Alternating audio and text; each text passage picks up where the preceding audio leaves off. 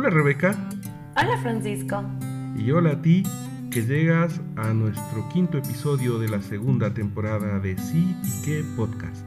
El día de hoy vamos a conversar sobre el arte como un elemento constitutivo de lo humano y también camino certero del desarrollo de la conciencia. Y para esto hemos invitado a Fabián Gerrín y Débora Morillo que nos compartirán su visión de su arte. ¿Conversamos? Conversemos. Hola con todos nuestros queridos escuchas. El día de hoy hacemos algo que no hemos hecho en el pasado, que es conversar un ratito con Rebeca para introducir este episodio hermosísimo sobre el arte. Y para esto quiero presentarles a estos dos artistas queridísimos que nos han prestado su corazón, su mente y su experiencia como artistas. Débora Morillo, eh, artista visual, em, graduada fuera de nuestro país con una maestría en educación eh, artística y coordinadora de la Escuela de Arte de la Universidad San Francisco de Quito, pero sobre todo una artista a tiempo completo y hoy entenderemos por qué afirmamos esto, y una mujer maravillosa, inteligente y de una sensibilidad espectacular que nos ha conmovido mucho. Y del otro lado, y por temas eh, de moda, eh, Fabián Jarrín, mi hermano, cantautor, eh, ingeniero mecánico, luthier, su último disco ha sido grabado con dos guitarras, una eléctrica y una electroacústica fabricadas por él, y con una mirada también hermosa desde su vivencia y su compromiso con el arte a lo largo de su carrera artística. Ah, es poeta también, ha cometido poesía, y aunque dice que no es pintor, también pinta hermoso. Y entonces con ellos eh, hemos tenido una conversación previa que eh, quedó lastimosamente fuera de micrófonos pero que quisiera, Rebe, que tú la puedas dibujar en tus palabras y en esa mirada global que puedes tener sobre esta conversación. Hola, Rebe, ¿cómo estás? Hola, Francisco. Y sí, qué importante que hayamos llegado ya a este tema, porque a la final somos todos por naturaleza artistas. El origen del arte comienza con el origen de la conciencia. Con el tiempo nuestra naturaleza artística cayó presa de estándares predefinidos, que buscan homogenizar bajo un estándar dado lo que debería ser considerado arte o no. Cuando el arte, expresada y creada como reflejo de un mundo interior que busca expresarse, es como una cápsula de tiempo que encierra la memoria del hombre, de la mujer de la época, de los seres que lo crearon, de su manera de entender el mundo y a sí mismos.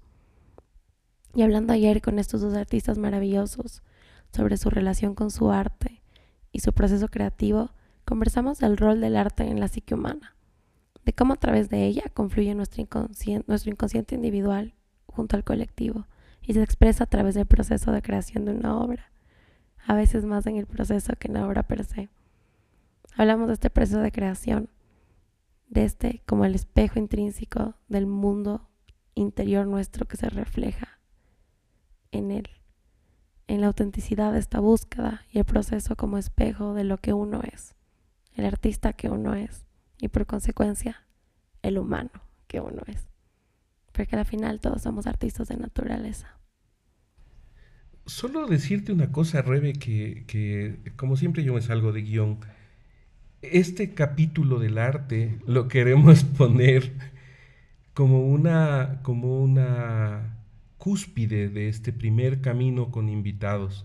Hemos hablado de, esta visión de la salud muy general y muy profunda con Roberto, luego de la, del camino de individuación en la psique con, con Pancho Prado, y luego de la medicina del alma, de esta salud más específica donde juntábamos la visión de, de Roberto y de Pancho con, con Belén Calero.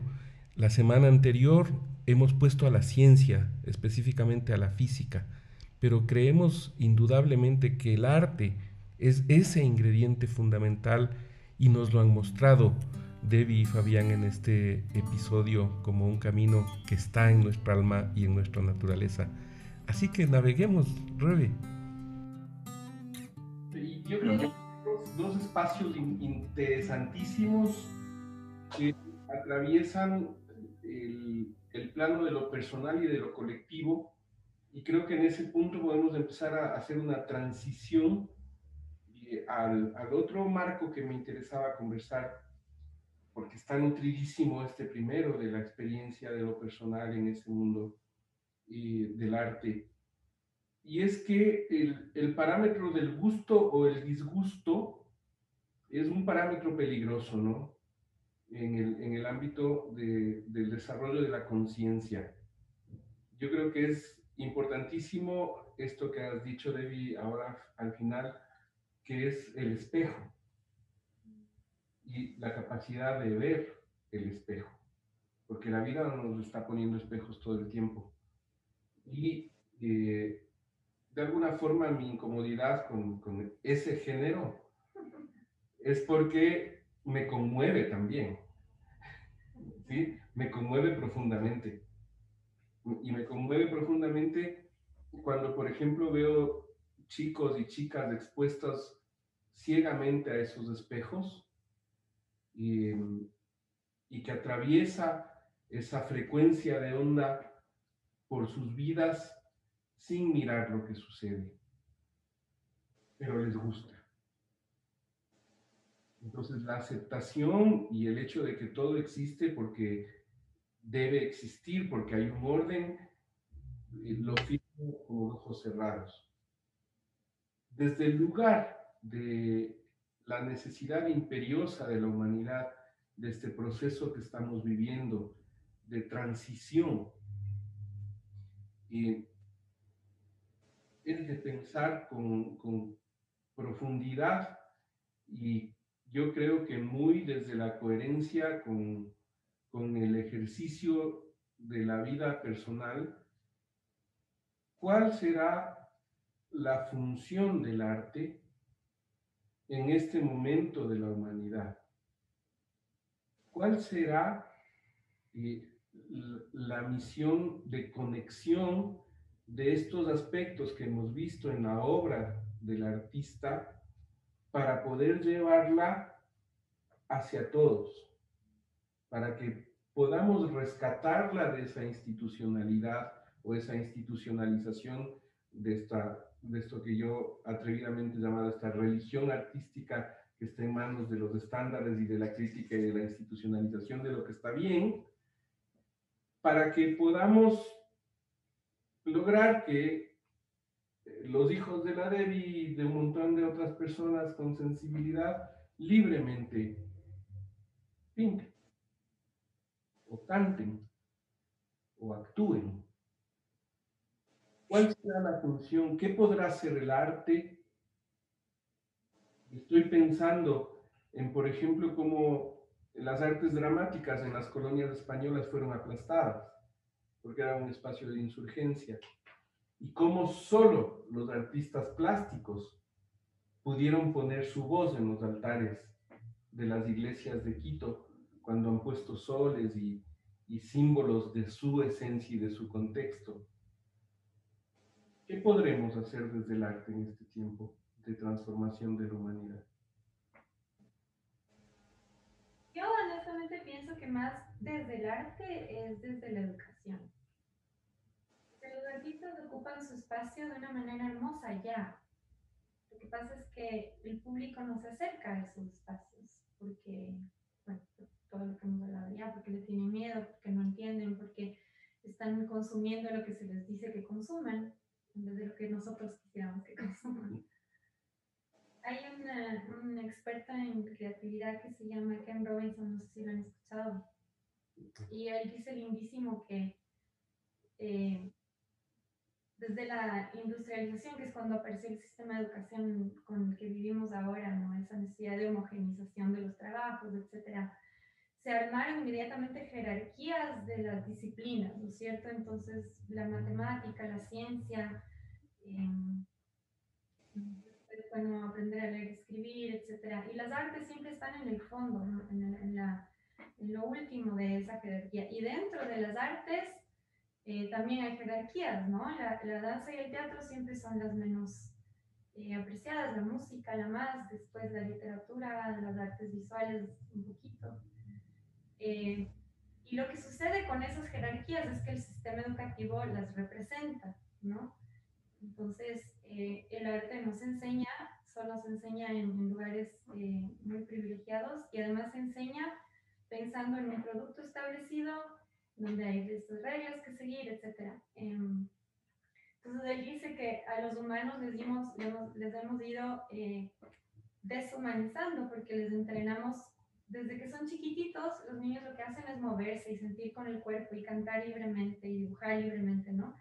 Y mientras se van escolarizando, se van aquietando, se van silenciando y van empezando como a dejar de tener cuerpo y, emociones y se quedan en la cabeza y además más hacia la izquierda, ¿no?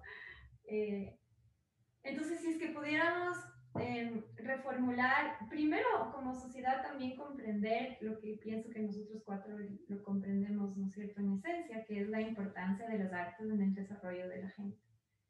Eh, de explorarte a ti mismo, explorar el entorno, equivocarte, aprender de los errores, observar con sensibilidad, con detenimiento, etcétera, todas esas cosas. Em, es que pudiéramos como de alguna manera no sé, hacer llegar esa importancia eh, y transferirla a los sistemas educativos eh, es como mucho más fácil, porque el arte solo ya está aislado. Las artes visuales desde las que yo pienso, la música y la literatura un poco menos. La música es la que menos, ¿no? Yo pienso que la música sí se esparce mucho más. Entonces, no sé, tal vez ahí el, el Fabián nos puede decir cuál es su idea, su plan. No, a, mí me, hace mucho sentido todo lo que, lo que has dicho. Em, un poco me pregunto si el, tema, lo que has dicho, se puede hacer más en el arte desde la educación. Em, ahí, como que me, gustaría que, ampliaras un poquito más allá de las ideas que, que, que has dicho. ¿Por qué? Porque pienso que algunos, algunos productos artísticos son más fácilmente eh, funcionalizables. No sé si existe la palabra, pero se pueden volver más fácilmente funcionales, quiero decir con eso. Eh, alguna, eh, pasa eso con la canción, ¿no? Por ejemplo, pasa con, ha pasado con el cine, por, por nuevo, por reciente que, que, sea, el cine ha sido muy fácilmente funcionalizable. ha sido una herramienta de lo, de lo político, de lo eh, de lo filosófico incluso. Ha sido una herramienta de, dominio, leído eh, luego de unos cuantos años, y podemos identificar bien qué cine, qué cine sí y qué cine no. Em, sin embargo, creo que hay, más allá de, que algunos productos artísticos puedan ser más funcionales de determinadas intenciones, em, creo que una, un ingrediente es el que puede hacer la diferencia, que es la autenticidad de la que habíamos hablado antes, ¿no? La autenticidad en la búsqueda eh, por parte del, artista. Más allá de que en la medida que tiene que, subsistir a través de su, de su labor, eh, su producto se vuelva producto en el sentido industrial de la palabra en más de un caso, ¿no? Más allá de eso. Me acuerdo de algo que algún rato le preguntaban a, Luis Eduardo Aute ahí en el 73, 74, em, cuando él no era mucho objeto de, la censura en el gobierno de Franco.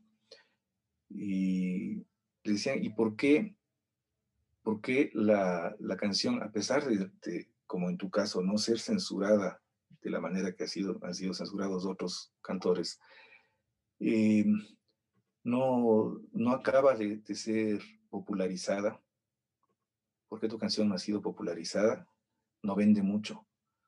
Em, ¿Y qué tiene que ver el poder en eso?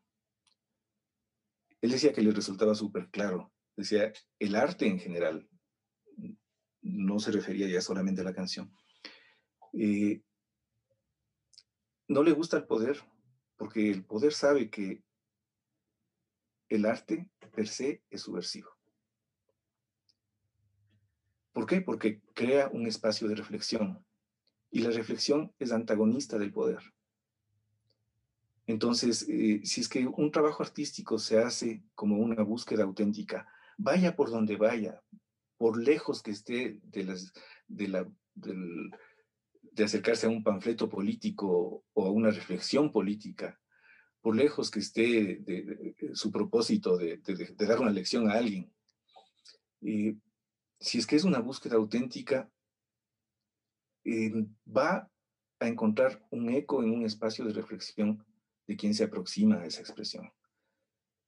Y creo que ahí, al llegar al individuo, insisto, está em, teniendo un rol social, ¿no? Más allá de que las masas tengan otro, otro comportamiento y otra, no sé si conciencia o inconsciencia, eh, también son la suma de individuos. Y si los individuos son tocados y cambian, o se permiten, por ejemplo, decir, yo quisiera, vi, un, cuadro en, tal sitio y me tocó y quisiera poder hacer algo así, o escuché tal canción y yo quisiera poder algo, hacer algo así, y, que se proponga el niño, el hombre, el joven, la mujer, hacer algo así, está, está suscitando un, un cambio, una búsqueda de la que antes fue objeto el creador de, ese, de esa obra, ¿no? Y en ese sentido está cumpliendo un, no sé si llamarlo un rol social, está teniendo un, un resultado, ¿no? Yo, yo, quiero ahí hacer un apunte que es para mí toda una pregunta, porque me ha tocado hablar con gente de muchos ámbitos y la reflexión de cualquier problema de la humanidad, casi de cualquier problema de la humanidad, termina siendo la educación es lo que hay que cambiar. La educación es lo que hay que cambiar. Para los políticos, para los economistas, para los ambientalistas, para el género, para ahora el arte. Lejos de estar en desacuerdo con eso, eh, porque creo que en, en el hecho concreto de la educación, es un hecho educativo el de aproximarnos al arte, pero creo que el llamado que yo haría es a desinstitucionalizar la educación y que lo tomemos como un reto personal, como un camino personal, como una misión de los papás que tienen hijos. ¿Cómo? ¿Cómo lo hago en el campo de lo artístico? Porque a mí me toca en, la cotidianidad con, con papás eh, que hablamos de esto porque el niño tiene problemas y resulta que el niño no es el que tiene problemas, es el colegio el que tiene problemas con un niño que tiene una mente y una sensibilidad distinta. Entonces los papás lo que quieren es delegarle el problema al colegio porque ellos son los que le educan. Por favor, no. El colegio se encarga de informar cosas al hijo. Pero el proceso de educación es de los papás, pero y con los más grandes que nos escuchan, es tuyo tu proceso de educación. Y entonces allí se me despierta otro signo de interrogación con algo que has dicho, Debbie. No sé, los artistas ya están ahí, ya hicieron. Solo que pasa es que nadie se acerca. ¿Sí? Y no soy artista, soy un, no me dedico al arte, eh, soy un apasionado del arte. Y a mí me ha tocado mucho desde mis primeros recuerdos, que los vivió el Fabián también desde temprano, entre paréntesis no hemos, no, hemos dicho que el Fabián es mi hermano. y la música que escuchaba en casa desde niño. Eso está grabado allí. Entonces, ¿qué estás escuchando? ¿Qué estás viendo en la tele? ¿En qué estás consumiendo tu tiempo del fin de semana? ¿A qué sites de internet estás entrando cuando hoy, por ejemplo, los grandes museos están abiertos para todo el mundo online? Cuando toda la música del África, por ejemplo, está ahí y tiene una cosa que aunque no entiendas a los cantautores africanos, te transmiten, por lo que decía Gieco, de que las canciones tienen letra, música y alma, y que lo que les llega a la gente en realidad es el alma de la canción. Y que, que te puede conectar. ¿Qué estás consumiendo? ¿En qué estás situando tu espacio-tiempo? Y entonces aparece ahí la posibilidad de ser un artista de la propia vida. Porque si puedo concentrarme en un espacio-tiempo a algo que me conmueva, que me toque, entonces a lo mejor puedo tener esa experiencia que han descrito Fabián y Debbie hace un rato de lo que me pasa cuando me sumerjo en el hecho artístico, en donde se pierde el tiempo, en donde no tengo ganas de comer, en donde solo sucede y hemos visto hay una conexión con lo inconsciente, con lo inconsciente colectivo, y yo me atrevo a decir con lo espiritual, eh, esencialmente, es decir, con, con todo el, el, rombo que nos constituye como, como seres humanos. ¿Cómo te acercaste al arte de bueno, dale, dale, peleemos. Eh, ajá, esa es una buena pregunta y yo justo estaba pensando como, ¿por qué en mí se dio lo que sea que se haya dado, ¿no? Entonces, ajá, yo tuve la suerte de tener papás también muy sensibles. Mi papá es pianista y, yo me crecí escuchando el tocar el piano. Eh, y mi mamá siempre tenía un libro en la mano y, y, yo leía desde tan chiquita y me conecté con eso un montón. Pero también pasaba, que creo que es lo que te pasa a ti, que es lo que me hace ruido, que, y que sigue habiendo en mi casa, que había un deber ser artístico. ¿No es cierto? Esta es la música que aquí se escucha. Mi papá nos ponía música clásica y después nos preguntaba cómo se llamaba este artista, cuál, cuál era la sinfónica no sé qué. Eh, y yo agradezco eso un montón y siento que sí me hizo más sensible, pero también había cosas que no estaban bien. Eh, y entonces a mí, con él específicamente, mi mamá es como mucho más abierta y reflexiva, pero él es una pared de cuál es la, la música que se debe oír y cuál no. ¿No? Un poco esa. Entonces, cuando tú piensas, eh, o cuando tú preguntas qué deberíamos hacer como padres o como sociedad, eh, para desarrollar esa sensibilidad lejos de la escuela, ¿no es cierto? Que es como otra conversación. Yo pienso que lo más valioso es lo que, lo que decíamos al principio, como aceptar lo que es. Es decir, esta obra de arte existe. Entonces lo que pasa, lo que me pasa a mí con los videojuegos de mis hijos, cuando yo me siento a ver y son unos artistas increíbles, la gente que diseña eso, tienen una imaginación así loquísima, la parte técnica también, cómo logran hacer que eso funcione. Y a mí me parece tenaz, o sea, ya sé que yo no les permito jugar juegos violentos y etcétera, pero igual me asusta porque es algo con lo que yo no puedo relacionar. Pero sí he aprendido que de alguna forma a ellos les detona cosas hermosas. Entonces yo creo que hay como dos partes, como yo le veo, como yo le planteo para mí en mi función de mamá, es, esto ya está aquí, esto existe, no les puedo obligar a que no oigan reggaetón, porque igual van a oír, ¿no es cierto? Con sus amigos en el colegio, yo qué sé, en su cuarto en, con el audífono. Pero sí puedo promover o detonar reflexión a partir de eso. ¿Cómo te paras tú frente a esto que estás escuchando? Y esto que es, es hacerse consciente de qué es lo que te está eh, transmitiendo, detonando, incomodando, molestando o no, o contagiando o moviéndote, así sea solo el ritmo en el cuerpo.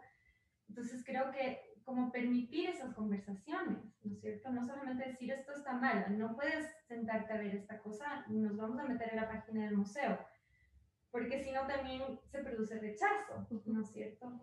Entonces, más bien creo que una conversación abierta de esto ya existe, ¿cómo, nos, cómo te paras tú frente a esto? ¿Qué es lo que te produce y qué, es el Se me acaba de ocurrir un término que se llama desde el día de hoy educación para los espejos. ¿Educación qué? Perdón, no escuché. Educación para los espejos. Ya. Todo es un espejo. Hemos tenemos una larga conversación previa con la, con la Debbie alrededor de los espejos que ha sido hermosísima. hay un video que les voy a compartir. Fabián, creo que te compartí ese video, pero que es de un artista, ojalá lo puedas decir ahora en un ratito, David, que desarrolla espejos vivos. Su obra de arte, su obra es desarrollar espejos en una combinación de arte visual y de tecnología que a mí me alucinó porque habla él de que el espejo está vivo, pero que está vivo cuando hay quien lo mire. Entonces creo que la educación más hermosa no es dualizante, no es esto está bien o está mal, sino la posibilidad de mirarte en esto que sucede enfrente tuyo como una expresión del universo, que a la larga si miramos con esto que has dicho tú en, el proceso de educar, eh, con sensibilidad y pausadamente, detenerme a observar y poner mi sensibilidad, no sea mucha o sea poco, pero mi sensibilidad frente a este espejo que es esta canción de reggaetón o el juego eh, de consola o el museo, ¿qué te pasa? Me encanta, me encanta lo que, han dicho los dos. Eh, me vuelvo un poco a lo que decía Evi, porque me, suscita algo interesante. normalmente pensamos más allá de la educación formal cuando en, en el rol con nuestros hijos, ¿no? Eh, en, brindar algo que hemos, que hemos gustado, algo que hemos amado, un libro, un, disco, una pintura. Sí, pero eh, a veces olvidamos eh, que mm, uno de los, de los signos de vida, lo saben muy bien los psicólogos, ¿no? Es la posibilidad de transgredir. Y una de las cosas que nos, que nos atraen tremendamente son las portadoras de un signo de transgresión. Me acuerdo de, bueno, en el, qué pasó en el Renacimiento con, con, con, la, pintura y con, el rol del, desnudo en la pintura. Eh, ¿Qué pasó? Algo, así muy cercano y muy de, esta cultura pop en los 50s y 60s, el, el signo de transgresión que estaba detrás del rock and roll lo mismo que está pasando este rato y que es lo que atrae a muchos chicos en el reggaetón, la transgresión. Ahora, lo interesante, digo, tomando la primera idea, em, soltar un, un elemento de estos que nos enamora y soltar un elemento en el que se perciba muy claramente un elemento de, de, transgresión. O sea, una, una, un producto en el que se perciba un elemento de transgresión y observar cómo el guagua se prende de eso. E, es decir, ahí tiene un hilito que naturalmente va a ir alando y descubriendo otras cosas. Em, entonces, por otro lado, se está rompiendo ese hecho de que, bueno, este, este es mi juicio del, del arte como ha de ser, y este es mi juicio del arte como no ha de ser, esto no, esto que, que, también nos pasaba. Eh, los padres nos dieron, en nuestro caso en casa, igual a, gustar las cosas que sentían, que sentían bellas y nos enganchamos muy fácilmente con cosas que ellos no necesariamente sentían bellas. Nos engancharon y, nos, y esas gatillaron en mí eh, cosas que hoy aprecio mucho, ¿no? Y, a veces nos llegaron tarde. Por ejemplo, la literatura latinoamericana a mí me llegó al final del colegio, porque en el colegio eh, se sabía qué, enseñar y qué no enseñar. Entonces estaban determinadas cosas que había que leer y tal, y no existía la literatura latinoamericana, y no existía la literatura ecuatoriana, los cuentos de, los cuenteros esmeraldeños, por ejemplo, los descubrí a los 20 años y me, me, volaron el coco, o, o a, a, Pablo Palacio lo, descubrí mucho más tarde, o a José de la Cuadra. Eh, por, ¿Por qué hicieron, hicieron eco en mí? Porque descubrí determinados elementos que se iban sobre lo convencional, la transgresión, ¿no? Entonces, probablemente eh, el, el gancho en educación con el, con el arte será eso. Tú, tú tendrás la experiencia ahí y nos puedes contar, nos puedes contar mucho, mucho más respecto a eso porque e, e, educas en el arte, entonces debes haber visto mucho de cómo el Wambra se prende, ¿no? O el muchacho o el adulto se prende de determinada cosa que, que no necesariamente es, es lo que el crítico de arte dice que vale la pena, ¿no? Y creo que ahí también conectamos con el que hablábamos al principio, es el tema de la belleza, ¿no? Y yo te decía, a mí me hace ruido eso de, de que es lo bello. Si es que pensamos en la belleza física, ¿no es cierto?, de una obra o eh, yo pienso que a veces es mucho más conmovedora una obra que te incomoda o que te duele, ¿no sé por qué? Porque la incomodidad es lo que te mueve. ¿Cierto? La belleza física o, o, con los estándares tradicionales decora lindo y tal vez te produce, no sé, una experiencia visual atractiva, pero no se queda. Pero la incomodidad te mueve y te pregunta, entonces es un poco lo que tú hablabas, ¿no? De, tal vez eso es más importante todavía. Eso de, ¿por qué es que esto me está produciendo esta incomodidad? Y, y ellos se sienten súper, ellos, los niños, no sé, los que escuchan reggaetón, los que, a los que no les comprendemos, ¿no? ¿Qué está pasando a mí ahí? ¿Y por qué ellos se enganchan con eso? Entonces, no sé, preguntarse, observar, estar como atento. Tengo ganas de abrir el, tema de la belleza. muchas ganas de abrirlo. Creo que va a ser importantísimo seguir conversando, alargar esta conversación eh, sobre eso. sin embargo, quiero volver un poquito sobre ese tema de la experiencia personal en la vivencia del arte, para que desde ese lugar podamos mostrarle a la, a la gente que nos escucha que esto que hemos construido de los espejos, de, de la posibilidad de educarme a través de los espejos, es posible. Porque ustedes han, expresado amorosamente lo que pasa eh, cuando están confrontados a, su obra de arte, a, su obrar en el arte, para ser más, más precisos. Y, entonces a lo mejor después de toda esta conversación, cabe en unas palabras sobre eso, sobre eh, esta funcionalidad de autoeducación cuando nos sumergimos en el arte. la pregunta. Iba a decir lo mismo. Sí, entiendo lo que estás diciendo, pero no, no sé bien qué quieres que... Lo que sientas. Ahorita se me vino, no sé por qué, tal vez no es relevante, pero estaba pensando cómo fue mi proceso de aprendizaje, ¿no es cierto? Y de por qué. Y entonces yo me acuerdo el momento en el que yo decidí que eso era lo que yo quería hacer. Y, y era cuando, cuando me di cuenta de que pintando no existía nada más. O sea, me olvidaba de, de, de, comer, del mundo, de la hora, de lo que sea que estaba pasando en mi interior en ese momento, porque el acto de pintar era tan, no sé cómo decir, como tan solo mío.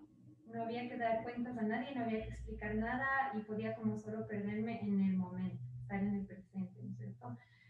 Em, y entonces yo le asigno ese, ese como, como, como magia em, de abrir un espacio meditativo sin que pienses que tengo que meditar o que estás meditando o que estás suspendiendo la, em, el, el, ruido, ¿no es cierto? Para mí es un espacio súper silencioso. Y, y, a eso es a lo que yo le quiero tanto y le tengo tanto agradecimiento. Es, eh, que, que, además te permite mirarte y claro, después con el tiempo me di cuenta de que eso no siempre era lindo. Entonces cuando era niña o cuando era adolescente era hermoso porque me enganchaba un montón con la materialidad, con el olor, con la sensación de las manos, con el espacio en el que esto ocurría. Em, y después, claro, yo vengo de una formación más tradicional de las artes que tú llamas plásticas, que ahora ya no se les llama así, ahora se llaman visuales porque los medios han ido cambiando. Pero cuando yo estudié en artes plásticas, dibujábamos con modelo, había un deber ser muy específico. Y cuando me gradué, que fue como un, un momento así medio extraño para mí, de pronto ya era artista y nadie me había enseñado qué pintar.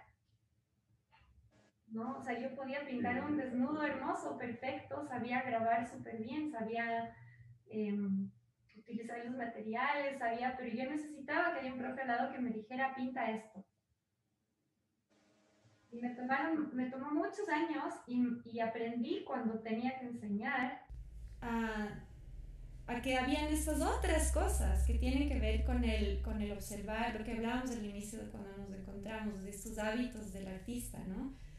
Con mirar el mundo, con hacerte preguntas, con imaginar, pero más que nada con identificar cuáles son los temas o el tema o, o, o la idea o, o, la pregunta que tú quieres explorar, que es tan importante para ti, que estás dispuesto a bancarte, el sufrimiento que significa pasar por ahí. Porque en, su mayor parte es un proceso difícil y, frustrante y miedoso de, enfrentarte al, error, al que no me está quedando como yo quiero y, no voy a poder hacer como yo quiero, entonces me toca acomodarme a, esto que soy. Y ese enfrentamiento es un enfrentamiento doloroso, difícil.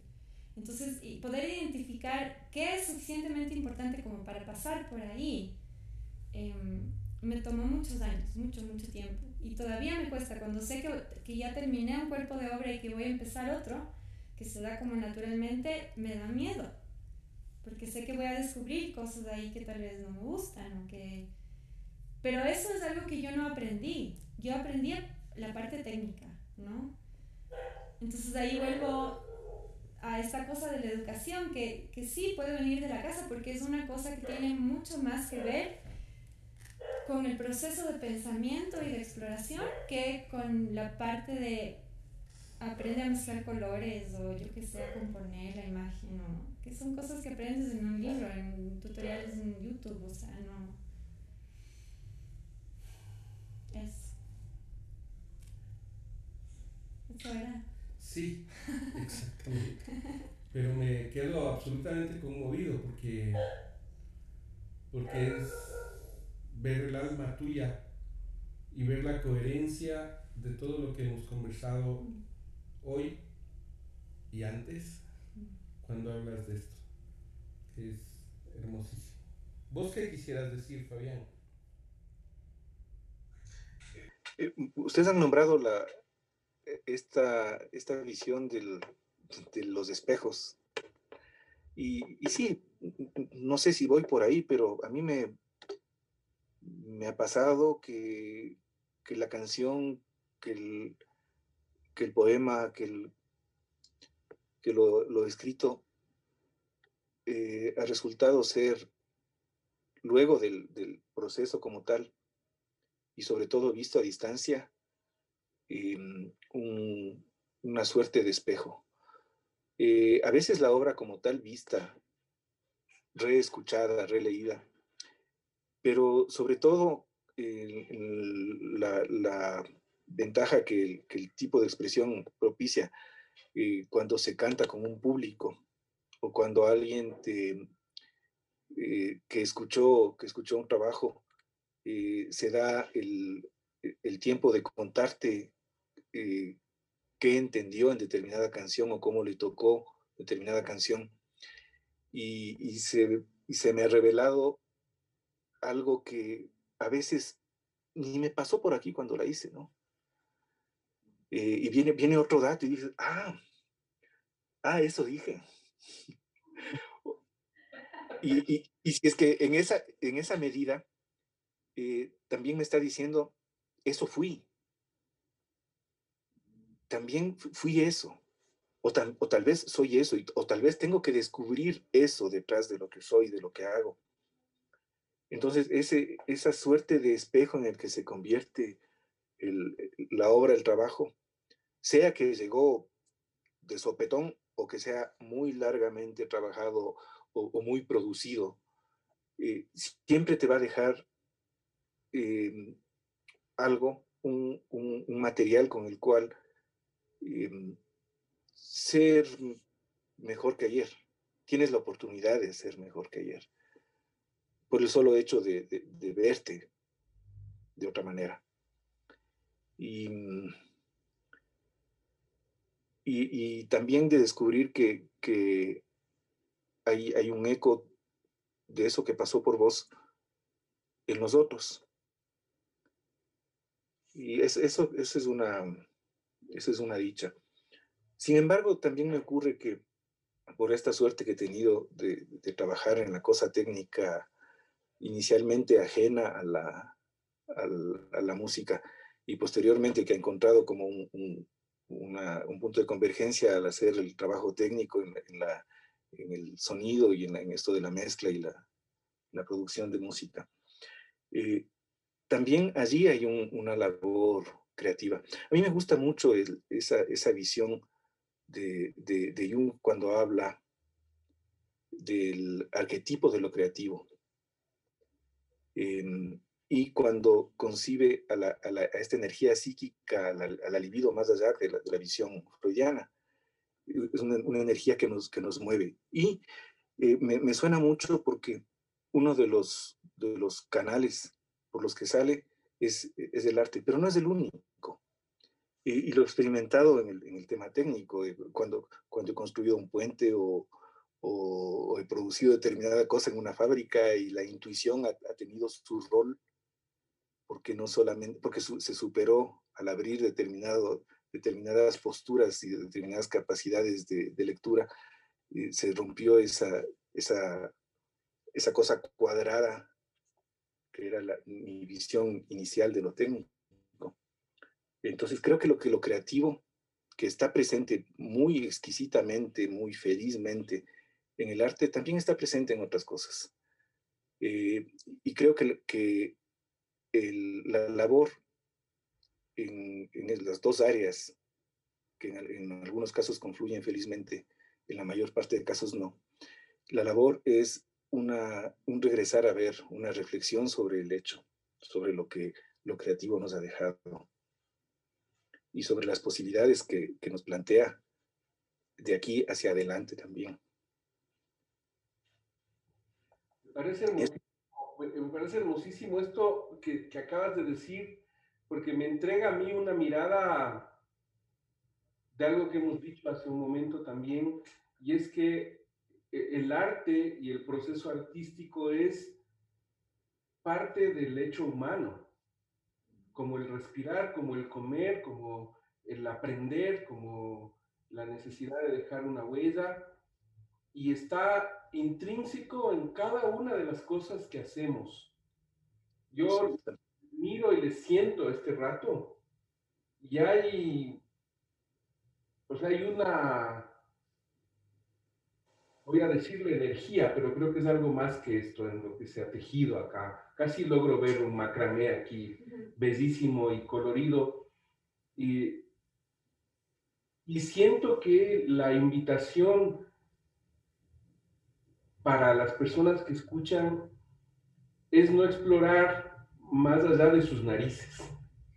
¿Y a qué me refiero con esto? Hay que explorar dentro de mis narices en qué me pasa cuando camino, con el movimiento de mis pies. Y después cuando escucho ese ruido que está ahí afuera. Y después una obra de arte y después cualquier cosa. Entonces surge esta sensibilidad de la que hemos hablado. Va a surgir porque es parte del hecho humano, muy seguramente un proceso artístico. Y creo que ese desafío a ese caminar es un profundo acto insurgente, es un profundo acto de conciencia, pero sobre todo es un profundo acto de amor por nosotros mismos.